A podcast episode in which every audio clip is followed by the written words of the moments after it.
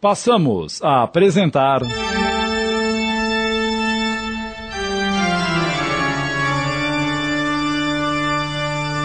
O Mistério do Sobrado.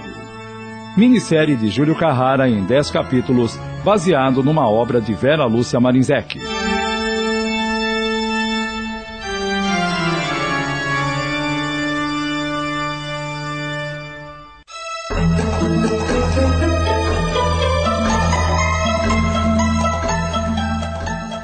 É você? E realmente é o delegado ou foi? Depois nos diga o que veio fazer aqui. Você está sendo inconveniente. Pensei que fosse encontrá-los perturbados, dementes, mas vejo que estão bem lúcidos, conversam bem. Estou estranhando. Por que estão assim? Perguntamos primeiro. Mas você tem razão. Com a presença da Mary, estamos ou ficamos melhores. Mas já estivemos muito perturbados. Agora nos responda. Por que entrou aqui como se fosse o dono do pedaço? Sou o delegado Cássio. Ou melhor, fui. Hoje sou o delega, ou delegadozinho, como me chamam. Para responder a tudo que me perguntou, preciso de tempo. Temos todo o tempo que quiser. Não saímos daqui mesmo? Gostaria de saber o que faz aqui. Se Mary permitir, gostaria de ouvi-lo. Você cuidou do nosso caso? Sabe quem foi que nos assassinou? Vim aqui na esperança de saber quem os assassinou. Vocês devem saber, não é? Não sabemos. É impossível. Como foram mortos e não sabem? Realmente não sabemos. Todos nós vimos um desconhecido que atirou sem falar nada. Ninguém aqui lembra de tê-lo visto antes. Não sabemos quem é. Um matador de aluguel. Só pode ser. Mas por quê? Quem mandou? Quem?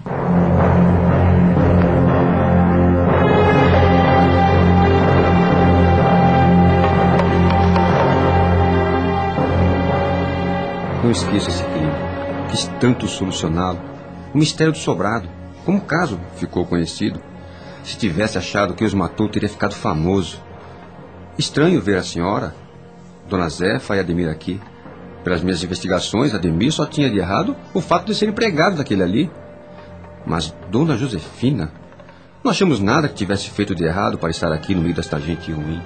Somos sim um bando de errados. Mas e você? Está isento de erros? Não creio que esteja. Estou curiosa para saber por que você está aqui no umbral. Como nos achou? Tive uma perturbação forte quando desencarnei. Vim entender o que aconteceu comigo aqui. Foi muito desagradável. Mas deixemos isso de lado. Esse crime sempre me intrigou. Fui taxado de incompetente pela imprensa. Meus superiores me cobraram resultados e nós da polícia não conseguimos descobrir nem chegar a conclusão nenhuma. A conversa está boa, mas tenho que ir. Vocês têm todo o tempo, mas eu não. Tive permissão com hora marcada para vir aqui. Se não voltar no horário, o que vai acontecer? Serei castigado. Se você veio aqui para saber quem nos matou, perdeu seu tempo. Estamos conversando há horas. Cada um falou um pouco de si e não descobrimos nada. Eu fui. Suelen falou, resumindo o que fez, quem foi e depois continuou falando de cada um, sendo interrompida às vezes por um deles para acrescentar algo. E finalizou. Como vê, senhor ex-delegado, temos muitos motivos para ter sido mortos. Como uma pessoa acostumada a lidar com crimes, tenho a certeza de que todos vocês estão escondendo algo. Cássio, por que você não fica conosco? Esquece seu chefe. Fale de si e permite que te ajude. É, Não quero que meu chefe fique irado e que possa não só castigar a mim, mas a vocês também. Eu posso lhe garantir que ele não vai fazer isso. Se você quiser mudar de vida, terá a nossa proteção e seu chefe nada poderá fazer. Depois você ainda tem algumas horas. Você tem razão. Quero há tanto tempo desabafar e nunca encontrei alguém que aqui me escutasse. Posso mesmo falar de mim? Pode.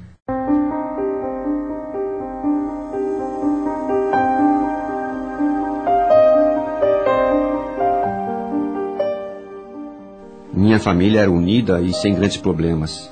Fui uma criança ativa e, desde pequeno, queria ser policial. Cursei direito e fiz carreira na polícia. Gostava do que fazia. Prender bandidos era prazeroso, como também abusar sexualmente deles. Foi então que eh, foi então que me apaixonei por um prisioneiro, só que ele não me queria.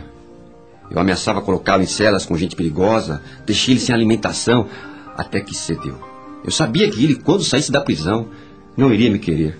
Assim, não soltei quando venceu sua pena. Ele me odiava, mas ficava calado. Sua família conseguiu um advogado e um juiz mandou soltá-lo. Quando ele saiu, só disse: Um dia, senhor delegado, a situação será invertida. Havia muito ódio em seus olhos. Nunca mais vi ele. É, eu amava aquele homem. E as corrupções? Ainda não falou delas. Será que não foi você, Cássio, que nos mandou matar e veio aqui só para saber se descobrimos? Não fui eu. Não, não matei, ninguém, nem mandei matar. Bem, falamos, falamos e há dois fatos que ainda não entendi. Quem nos matou e por que Zefa está aqui? Estes anos todos de sofrimento. Foi só porque ela traiu o marido? Ele até a perdoou, soube e não fez nada, e criou a filha como dele. Zefa agiu errado, mas não para tanto sofrimento. Bem, não contei tudo. Lembro a vocês que fui interrompida. É verdade. O delegado a interrompeu, mas o que pode ter feito a senhora titia? Não acredito que tenha cometido um pecado grave. É melhor escutá-la. Fale, Zefa. O que te atormenta? O que fez para estar aqui conosco?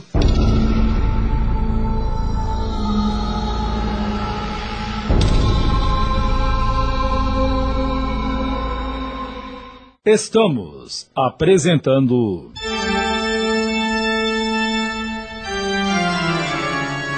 O Mistério do Sobrado.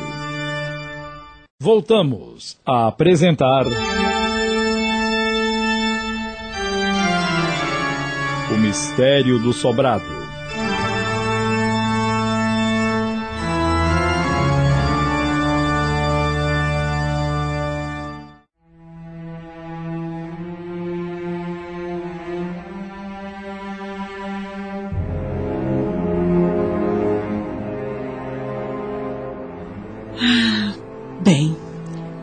Parei quando falava que fiz duas amigas, que nos dávamos bem e escutávamos uma a outra.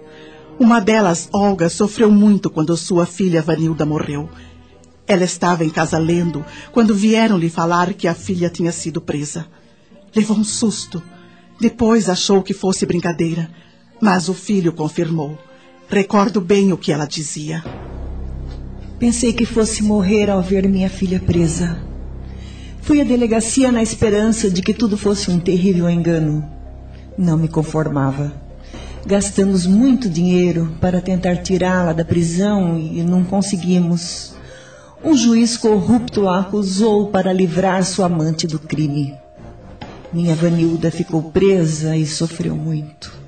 Era espancada, passava por situações vexatórias. Foram meses difíceis e de muito sofrimento.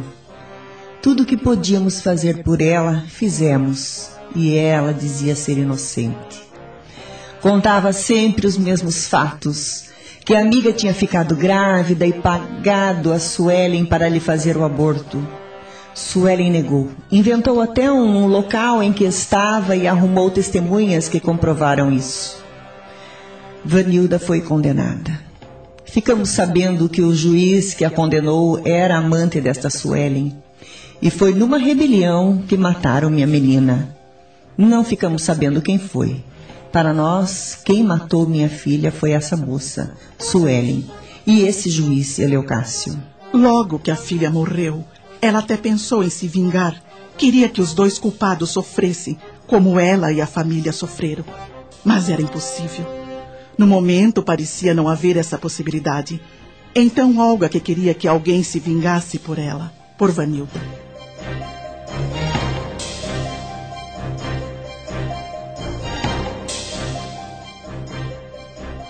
Minha outra amiga se chamava Maria José e ia ao cemitério visitar o túmulo do marido.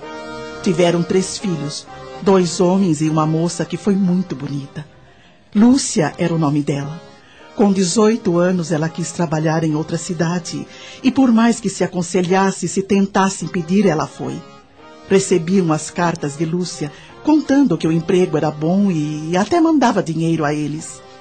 Embora saudosos, acreditavam que ela estivesse bem e isso os consolava. Pensaram até em visitá-la, mas a filha foi contra. Nas cartas contava fatos do emprego de amigos que eles ficaram tranquilos e entenderam que ela não os queria por perto, que isso era coisa da idade. Numa tarde, receberam o recado de que a filha estava internada no hospital. Foram apavorados. Lúcia tinha sido espancada e estava com um ferimento profundo na cabeça. Uma semana depois, Lúcia saiu do hospital com sequelas irreversíveis. O marido de Maria José descobriu que Lúcia era uma prostituta e que morava com Benedito e Maria Goretti no bordel. Então, resolveram fazer justiça. Foram à delegacia e a denúncia acabou em nada. O delegado disse que não podiam provar, pois lá no bordel não ficava ninguém obrigado e que a filha devia ter brigado com algum cliente e levado uma surra. Laurindo, que sofria do coração, desencarnou. Maria José sofreu muito. Amava o marido e teve que cuidar da filha sozinha. Minha amiga queria se vingar e não sabia como.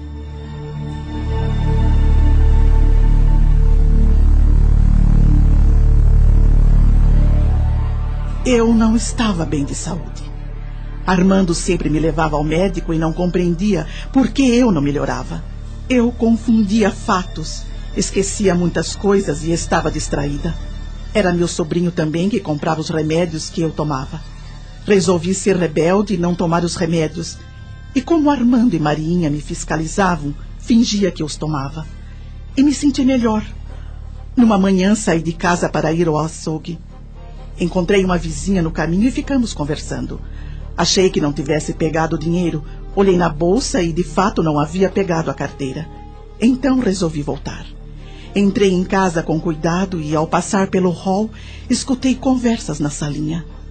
Reconheci a voz de Magali Armando e, e como falava o meu nome, resolvi escutar sem que me vissem.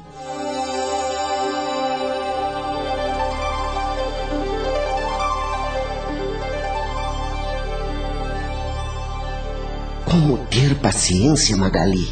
Tenho dívidas e Titia só me dá uma pequena quantia por mês. Ela te dá muito dinheiro. Você é que gasta demais. Gastamos, querida, gastamos. Você e meus filhos gastam também.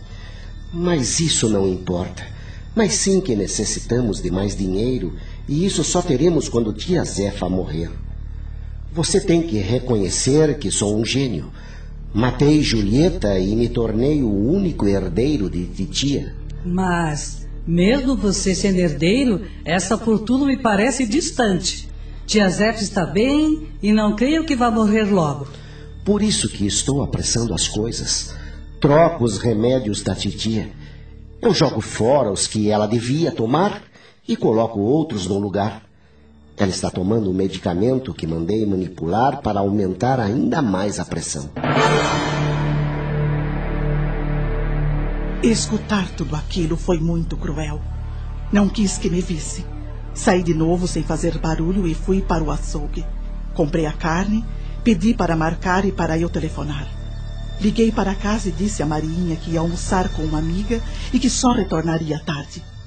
Dei um tempo para que Armando fosse embora e retornei à minha casa. É, a senhora não ia almoçar com uma amiga? Resolvi não ir mais. Vou para o quarto me deitar. Não estou me sentindo bem. Acostumada com meus esquecimentos, Marinha não deu importância e me deixou de descansar. Eu queria ficar sozinha e pensar. Entrei no quarto, joguei todos os remédios no vaso sanitário e guardei as cartelas. Mas depois me arrependi. Poderia ser uma prova de que Armando queria me matar. Pensei muito no que fazer. Não sabia como agir. Me senti muito triste e só. Você planejou matar sua tia. Talvez a única pessoa que te amava, Armando. Estou envergonhado. Mas tudo isso é verdade. Tinha muitas dívidas e estava sendo pressionado a pagá-las. Então queria receber logo a herança. Como titia estava demorando a morrer, resolvi apressar a sua morte. Fez mal a quem lhe fazia o bem. Isso é pior que fazer mal a quem nos deseja o pior. Vamos ficar quietos. Continue, Zefa. Acho que estou começando a entender por que morremos.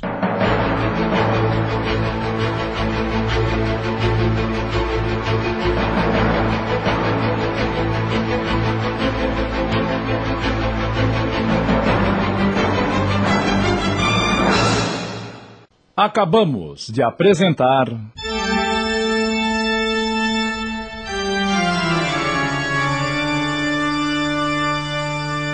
O Mistério do Sobrado. Minissérie de Júlio Carrara em 10 capítulos, baseado numa obra de Vera Lúcia Marinzec.